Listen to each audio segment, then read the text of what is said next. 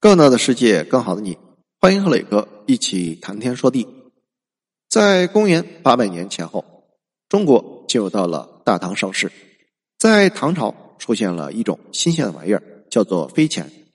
飞钱其实不是货币，它是一种凭证，是商户之间的买卖凭证，并不能付现使用，有点类似于今天银行的汇票。由于飞钱只在商家和产业链中流通。并没有被更广泛的市场所接受，既不面向普通消费者，也没有政府的背书，完全就是个民间的东西，缺乏强制力。因此，从这两个角度来说，飞钱既不是货币，只能称之为发达的商业票据。但是，飞钱依然是货币和支付手段的一个巨大的进步。你想，一张纸盖一个戳子就能够取代真金白银。你说它是合同也可以，你说它是货币也行。实际上呢，这很有可能是人类第一次将信用引入到货币价值体系中。想想看，在此之前和之后很长一段时间内，货币是什么？是商品货币，是商品，是需要称重和验证成色、实实在在的东西。而飞钱呢？飞钱就是一张纸而已，烧了那就没了。而今天这个世界正在发生的，将合约和价值尺度合二为一的东西是什么？飞钱的出现是人类对一般等价物二点零的定义。商品货币中的“商品”二字要被人类抛弃掉，这个理念开始萌芽。在公元九六零年，宋朝建立；九六五年，宋朝吞并了蜀国。当时蜀地的货币是铁钱。为什么蜀地是用铁钱？因为四川铜矿不足，可是铁矿多。宋朝作为政权，有一个重要的权利，那就是征税。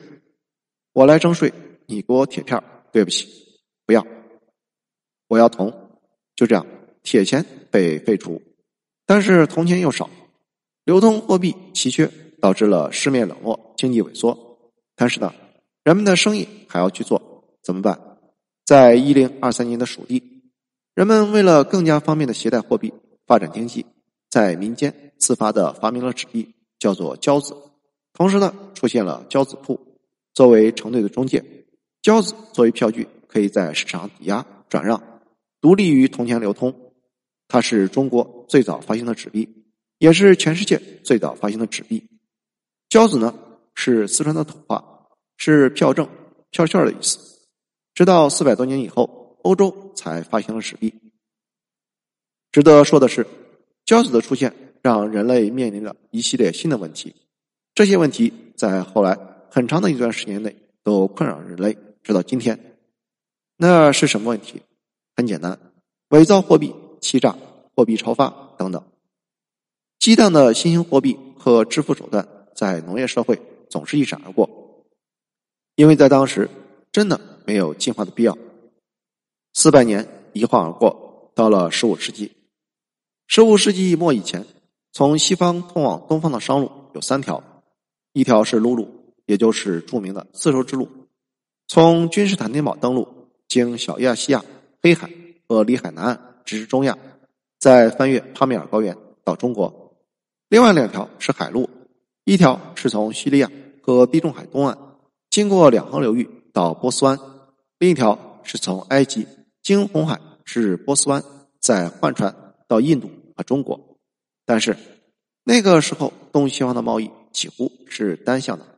欧洲文艺复兴之前，西方科技落后，生产的产品相对粗糙，无法销往别处。而中国所生产的丝绸、瓷器、香料、茶叶，在欧洲十分畅销。于是，中国的产品源源不断运往欧洲的同时，欧洲大量的货币主要是白银或黄金。也流向了中国。从十五世纪后半期起，虽然德国产的银量不断增加，但是依然无法满足需求。那怎么办？货币短缺迫使欧洲人不得不四处寻找黄金和白银。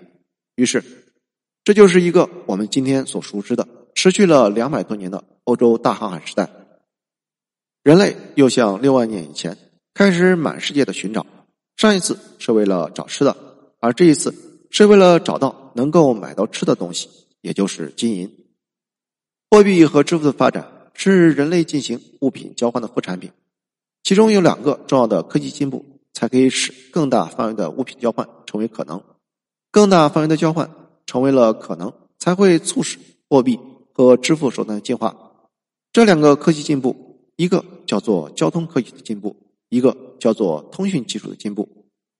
交通的进步使人类能够更快的走到更远的地方，也使得货物能够在更大的地理空间上实现迁移。通信技术的进步使得人类获取信息的方式更快、更便宜，人类贸易决策速度也被提速。在一四九七年，葡萄牙贵族瓦斯科达伽马从里斯本出发，他的目的地是印度。一五二四年九月，达伽马第三次到达印度。达伽马的旅行使西欧直通印度的新航路终于开辟成功。一四九二年，西班牙人资助哥伦布一行从欧洲向西航行，其目的也是印度。结果他跑到了美洲，开辟了通往了美洲的新航路。距离十五世纪末的四百年前，商业繁荣的中国为了方便，发明了交子和交子布。此时，在世界的另一端，亚平宁半岛的中部。有一个叫做锡耶纳的地方，诞生了世界上第一家银行，现代金融业体系拉开了一个门缝。此时是一四七二年，欧洲处于文艺复兴时期。十四到十六世纪，当时的欧洲人认为，文艺在希腊、罗马古典时代曾经高度繁荣，但是欧洲中世纪黑暗时代却衰败。欧洲的新兴资产阶级要求。欧洲思想文化要开放，意识形态的变化把欧洲从中古时代带入到了近代。早期的银行形态并不是我们今天所认识到的公司制度下银行，那个时候都是家里有矿的财阀的私人家族金融帝国。他们是干什么的？汇兑。因为人类从来没有形成一个统一的货币，随着国际贸易的繁荣，不同货币之间的交换成为了必然。欧元区的形成大概是人类历史上一次伟大的实验，将不同主权国家的货币统一掉，降低交易成本，促进区域繁荣。它会不会成功？不知道。毕竟欧元的基础和秦半两有着本质的区别。银行的出现让人类在支付行为上有一个翻天覆地的共识和变化。我们已经不需要带着金银铜满世界跑，我们只需要。拿着大家都认可的凭证，就可以在一个互信的区域内进行交易。这叫什么？这就叫脱媒。人类支付行为的变迁就是一个不断脱媒的过程。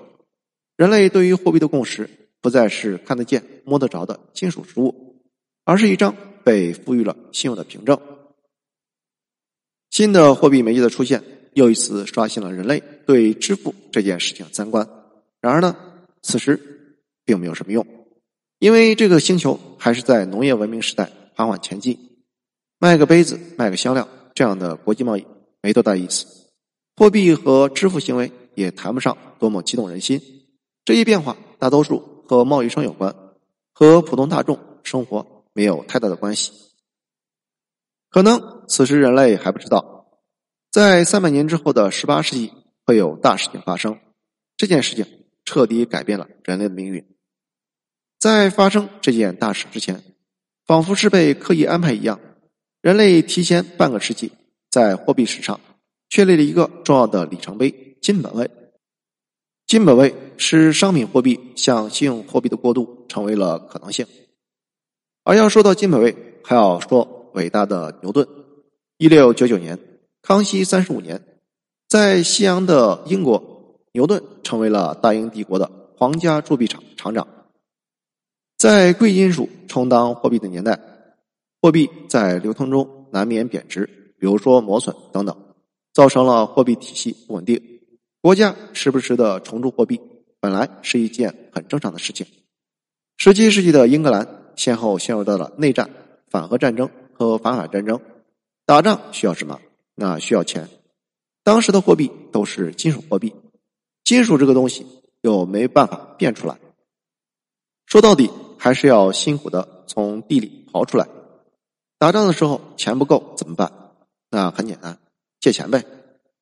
可是很不巧，那个时候英国政府公信力已经快破产了，因为之前给贵族们发了国债，后来由于打仗，国债到期之后，政府三番五次耍赖，说没钱兑付，还想借钱，贵族当然不借。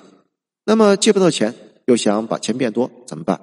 简单，降低币值。原来一块银坨可以铸一百个银币，现在呢，每个银币做轻一点。那是不是就可以铸一百二十个？政府倒是觉得自己很机智，可是老百姓也不傻，听说还有这样的事情，赶紧把手上的白银处理掉，换成黄金。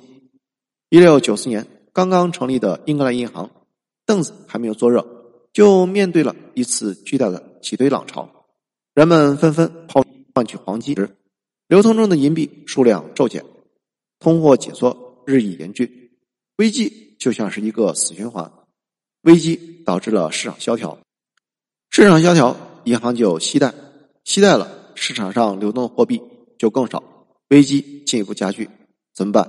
牛顿说：“白银在英国大势已去，毕竟人们已经不再相信白银，算了，我们干脆放弃白银吧。人们既然喜欢金子，那我们就让金子成为货币。”一番折腾之后，一七一七年。英国议会通过决议，将英国的黄金价格定为每盎司三英镑十七先令十便士。什么意思？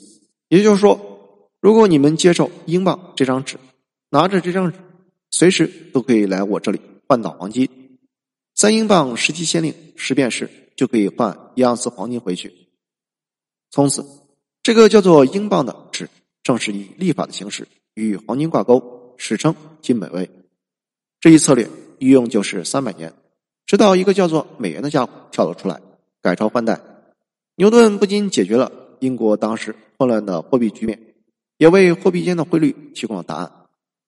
其后，一件改变人类历史的大事即将到来。谢谢收听，欢迎评论、点赞和转发。